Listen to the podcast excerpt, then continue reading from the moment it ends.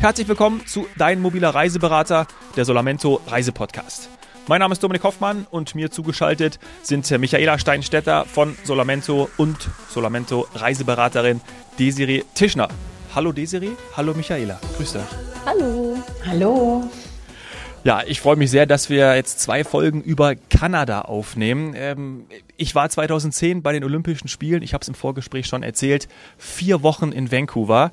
Wow. Ich glaube, eine meiner, meiner schönsten Reisezeiten. Ich erzähle immer noch ganz gerne davon, bin aber seitdem nicht mehr in Kanada gewesen. Das heißt, ich muss es mal wieder machen. Ähm, daher große Vorfreude bei mir. Aber zunächst, Desiree, wie lange bist du schon als Solamento-Reiseberaterin tätig? Ich bin noch relativ äh, frisch bei Solamento. Ich äh, habe im Januar gestartet diesen Jahres mhm. und äh, es macht bislang sehr viel Spaß. Naja. Ah, Michaela, ihr seid ja immer auf der Suche nach, äh, ja. nach frischem, äh, kompetentem ähm, Personal und da seid ihr fündig geworden. Jawohl, auf jeden Fall. Eine, wie du schon sagst, frische und kompetente neue Reiseberaterin. Ja, sehr gut. Dann auf die nächsten 20 Jahre. Das beschließen wir jetzt einfach schon mal hier im Podcast. Auf äh, jeden Fall. Alles klar. Ich habe ich hab noch Zeit, ein paar Jährchen. genau. Aber dann vielleicht die Anschlussfrage. Ähm, was hast du vorher gemacht? Wie war der Weg dahin? Das interessiert ja auch immer. Also ich habe ganz klassisch eine Ausbildung gemacht zur Reiseverkehrskauffrau. Das ist allerdings schon äh, 23 Jahre ungefähr her. Mhm. Und ähm, ja, habe dann so verschiedene Stationen durchlaufen nach meiner Ausbildung. Ich bin gar nicht so lange im Reisebüro geblieben. Ich habe da noch studiert, ähm, habe bei einem Reiseveranstalter in Frankfurt gearbeitet und war da unter anderem äh, für die Zusammenstellung von Kanada-Rundreisen zuständig. Ähm, ich habe äh, Seegrundstücke in Nova Scotia vermarktet. Also oh. ja, ich habe ein bisschen was erlebt, äh, aber habe dann gemerkt, dass äh, eigentlich das, was mir am meisten Spaß macht, ist über das Reisen reden und äh, Reisen vermitteln. Und mhm. ja, so kam ich dann zu Solamento. Seegrundstücke in Nova Scotia. War dann Michaela eine Kundin von dir und seid ihr so zusammengekommen? Äh, nicht, dass ich mich erinnern könnte. Wäre aber gut möglich gewesen, oder, Michaela?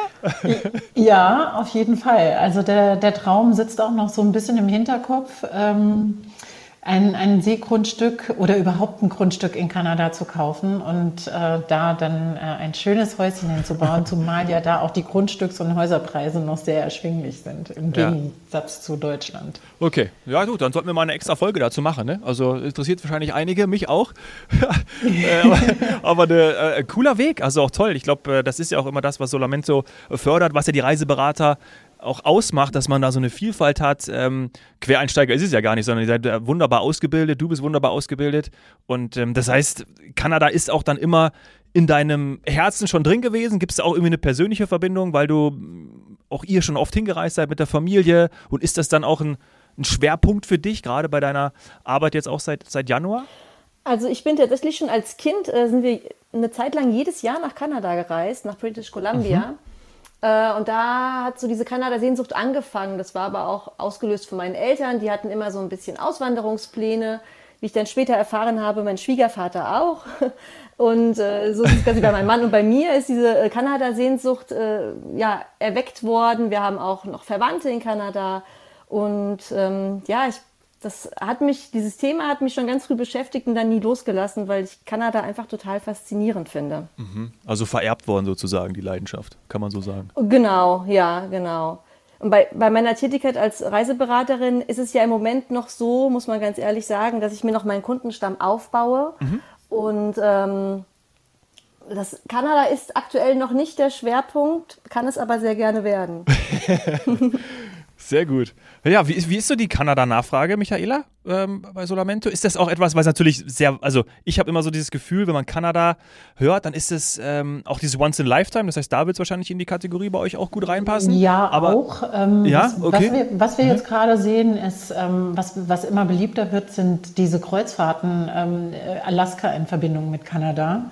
Das ist schon mal ein Thema, ähm, wo man natürlich dann jetzt nicht so, so doll in die kanadische Welt eintauchen kann.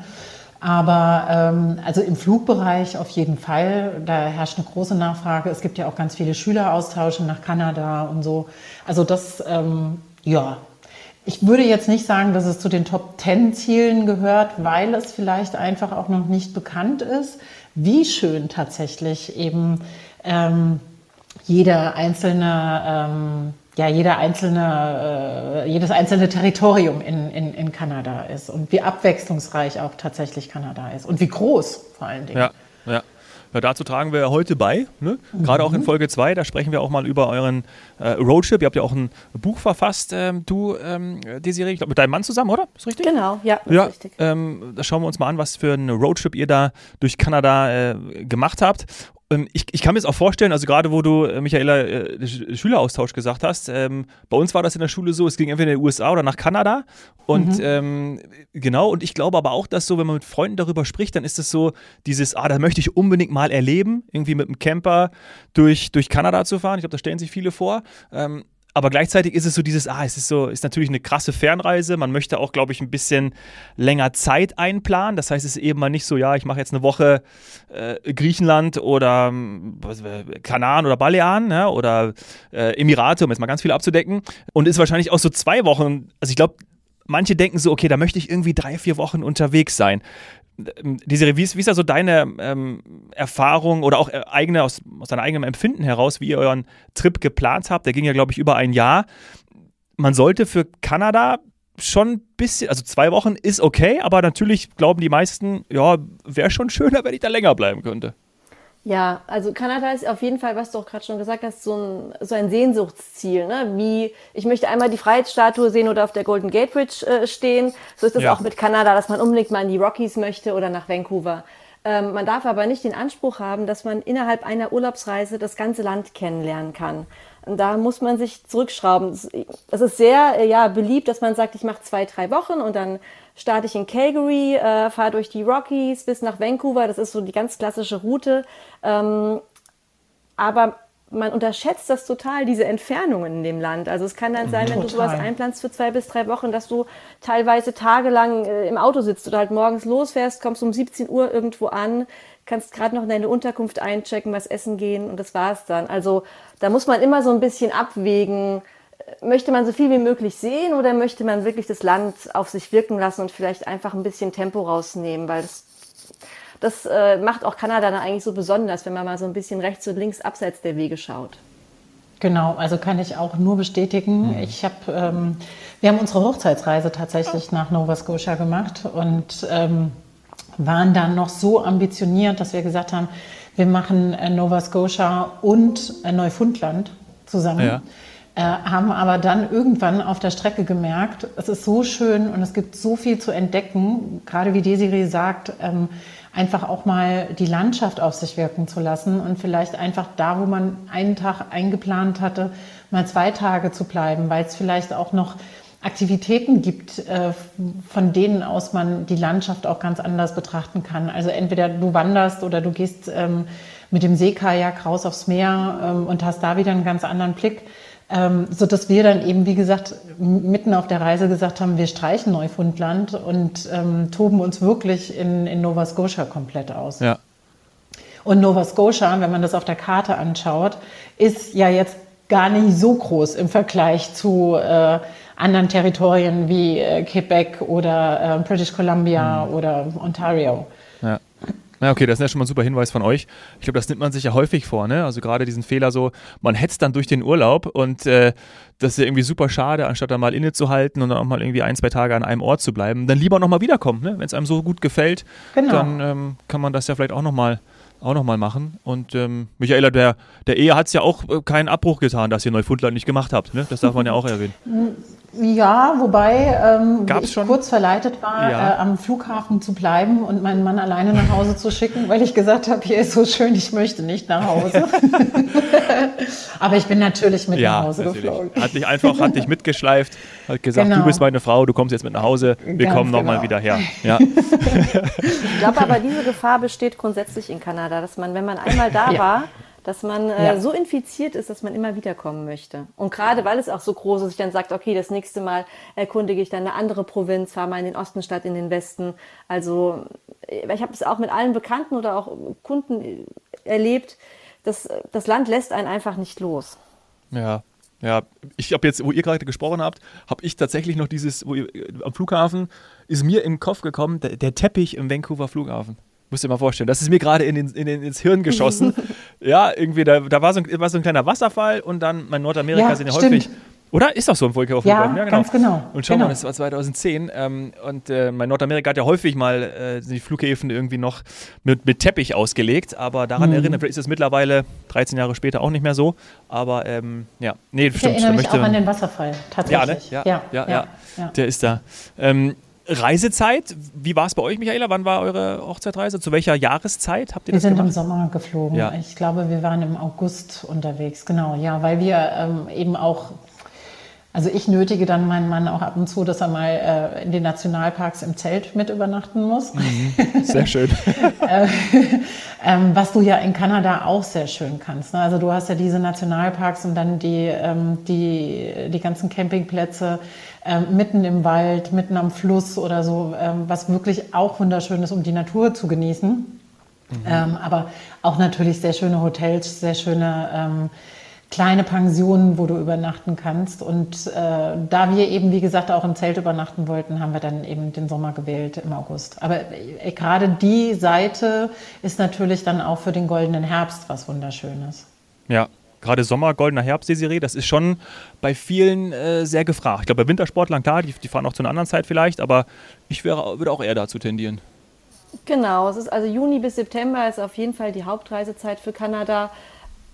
Da muss man aber doch dazu sagen, wenn man halt zum Beispiel in die Rockies möchte, also in den Westen, ist es da mitunter auch schon sehr voll. Aber da mhm. ähm, gibt es natürlich auch noch ein paar Tipps und Tricks oder äh, Ziele und Orte, die noch nicht so bekannt und überlaufen sind.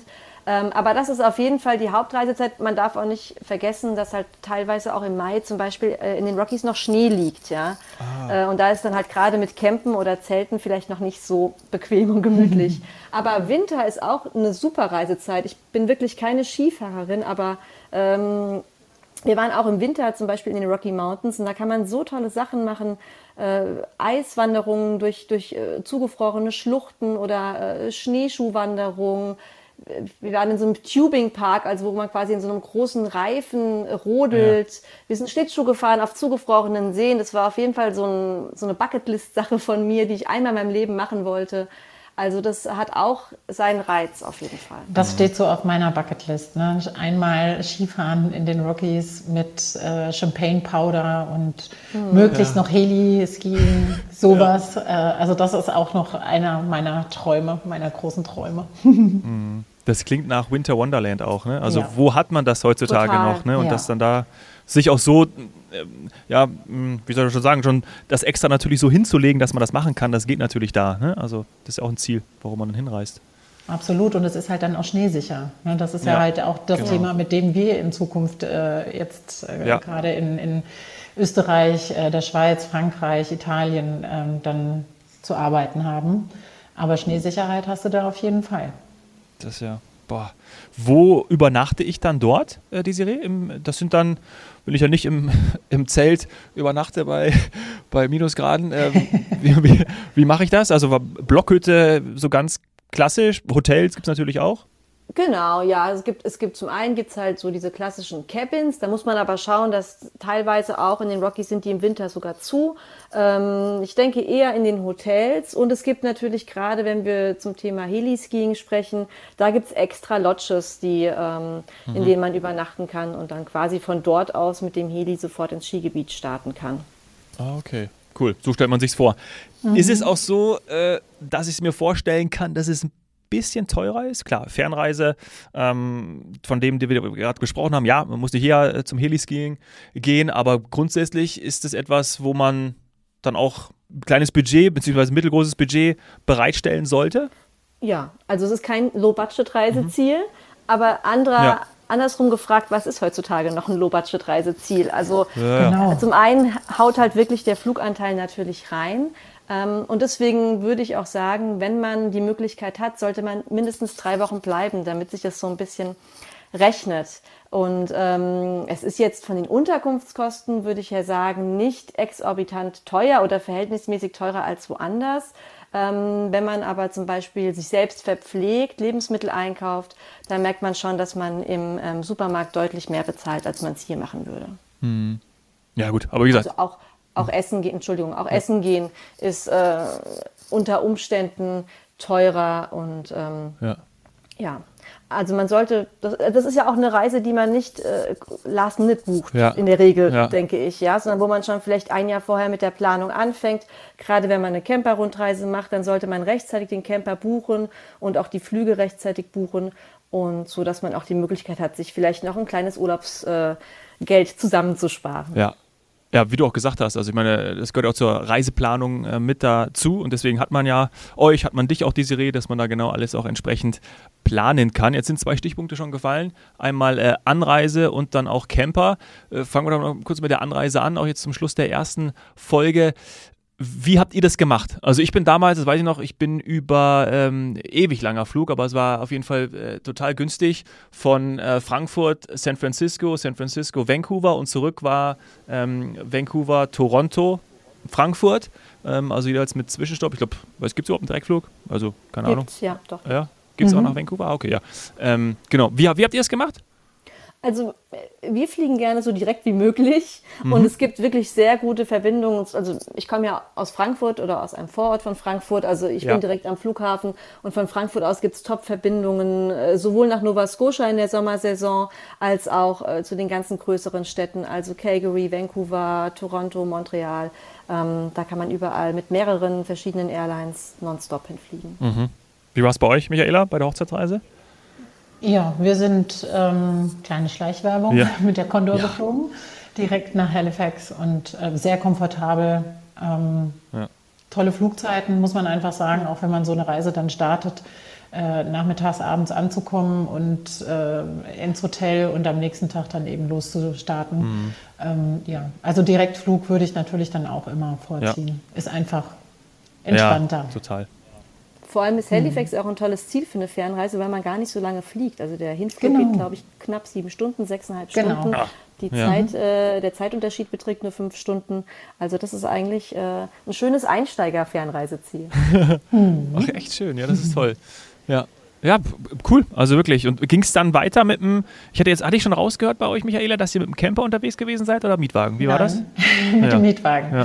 Mit dem Mietwagen, ganz genau. Also wir sind, äh, wir haben das Zelt in den Kofferraum geworfen und sind dann losgestartet mhm. und ähm, äh, tatsächlich äh, hatten wir gar nichts vorgebucht, sondern haben dann ähm, uns natürlich im, die, die Routen äh, empfehlen lassen, wie wir oder was wir uns anschauen sollten und äh, wie wir fahren sollten und wie gesagt, haben dann natürlich in, auf der Mitte der Reise alles über den Haufen geworfen, weil äh, Nova Scotia wunderschönes, relativ mhm. groß ist und man muss auch immer bedenken, die Kanadier sind ja viel entspanntere Autofahrer als wir. Also da fährt man dann mit 100 ähm, ja.